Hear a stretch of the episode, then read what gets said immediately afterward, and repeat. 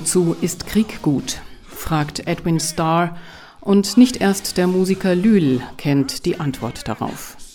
War, What It Is Good For. Ein Titel, der dazu beitrug, dem Soul in den späten 60er Jahren eine politische Richtung zu geben.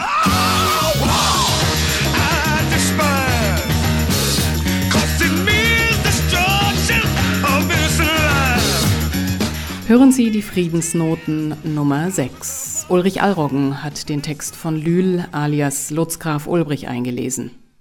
Friedensnoten ist übrigens eine Initiative von Markus Klöckner und Jens Fischer-Rodrian auf freien Medien wie Nacktes Niveau, Kulturzentner, Rationalgalerie oder auch hier bei Radio München. Wow!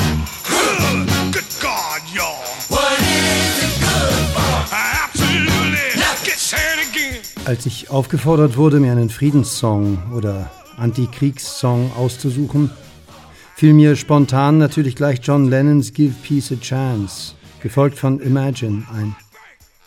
Denn die Beatles und damit John Lennon haben mich überhaupt zur Musik gebracht. Nun sind diese beiden Songs aber schon so bekannt, dass man sie hier nicht noch extra hervorheben muss. Beim weiteren Überlegen stieß ich dann auf War, What Is It Good For, gesungen von Edwin Starr. Denn dieser Song bringt es auf den Punkt. Ursprünglich stammt er aus der Feder von den Temptations-Mitgliedern Norman Whitfield und Beryl Strong und wurde als Protest gegen den Vietnamkrieg geschrieben. Da sie aber ihre teilweise konservative Fangemeinschaft nicht verprellen wollten, haben The Temptations den Song nicht als Auskopplung, sondern 1970 nur auf ihrem Album Psychedelic Shack veröffentlicht.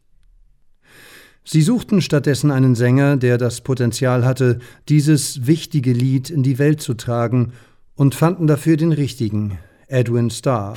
Listen to me. It ain't nothing but a heartbreaker. It's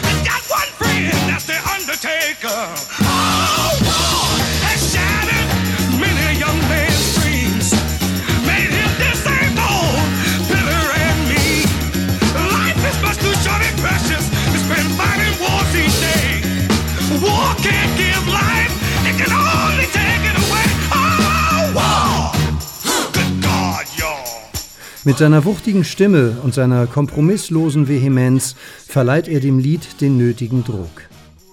Der mächtige Chor nimmt seine Energie direkt mit und das Ganze wird dann noch unterstützt von großartigen Bläsersätzen.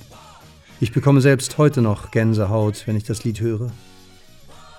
Coverversionen von Bruce Springsteen, Frankie Goes to Hollywood und den Beastie Boys, um nur einige zu nennen, brachten dem Song weitere Beachtung. Zudem wurde er in die Liste der Songs That Shaped Rock'n'Roll der Rock'n'Roll Hall of Fame aufgenommen. Ein Klassiker.